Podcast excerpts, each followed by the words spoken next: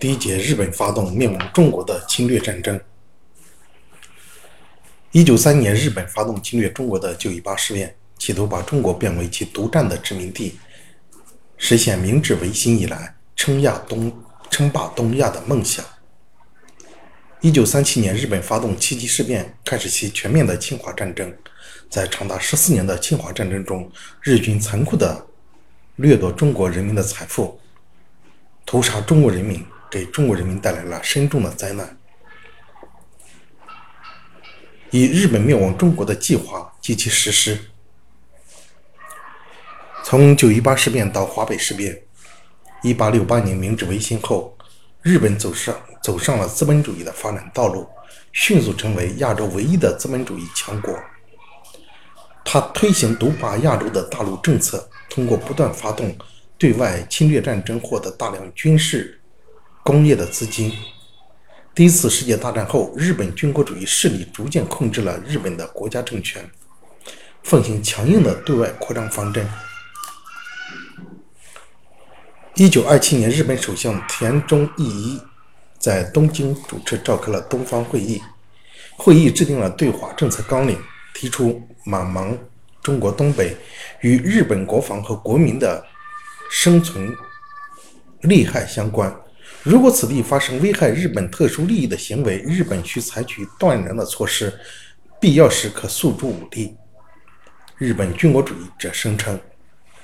唯欲征服支那，必先征服满蒙。”如欲征服世界，必先征服支那，这是近代以来日本对外扩张的大陆政策的具体体现。一九二九年十月，由美国开始的经济危机席卷整个资本主义世界。日本政府为了摆脱危机，用对外侵略转移民众的视线，缓和国内的矛盾。一九三一年九月十八日深夜，日本关东军自行炸毁了南满铁路北郊。沈阳北郊柳条湖的一小段铁轨、路轨，反诬中国军队所为，随即炮轰东北军驻地北大营。接着，日军分别向沈阳和长春、四平、公主岭等地发起进攻，这就是九一八事变。日本开始了变中国为其独占殖民地的侵华战争。一九三二年二月，中国东北全境沦陷。日本占领中国东北后，其侵略野心并没有得到满足，又开始向中国华北地区渗透。一九三五年，日本在华北制造了一系列事端，向中国政府提出华北政权特殊化的要求。国民政府在河北、察哈尔两省的主权大部丧失，华北成为日军可以自由出入的真空地带。日本还策划了华北五省、河北、察哈尔。绥远、山西、山东两山东两市、北平、天津防共自治运动这一势力这一系列事件被称之为华北事变。日本对中国东北、华北实施侵略计划时，国民政府正全力围剿国民党领导的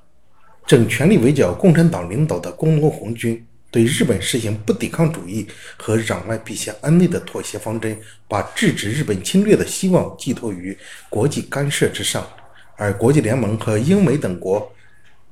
对日采取姑息纵容的政策，助助长了日本的侵略气焰，使其计划不断得逞。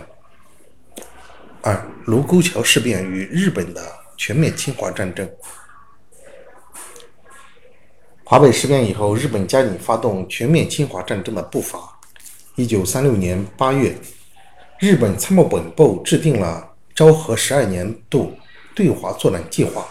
提出对中国的战争不只是局部的，要有全面战争的准备。同年十一月，日本同德国签订反共产国际协定，欧亚两个法西斯国家打着反共的旗号结成同盟。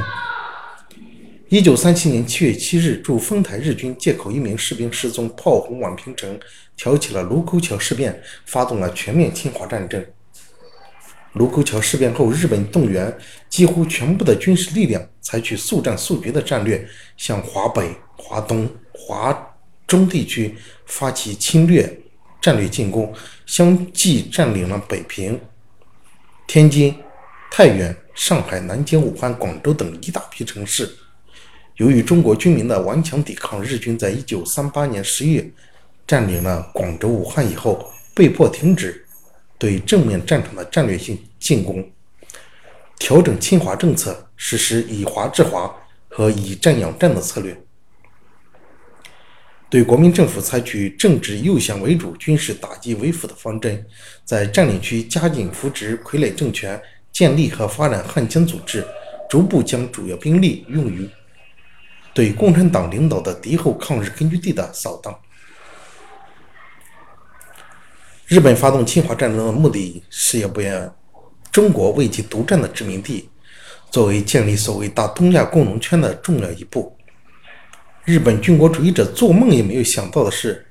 从此竟陷入了中华民族人民战争的灭顶之灾，而无力自拔。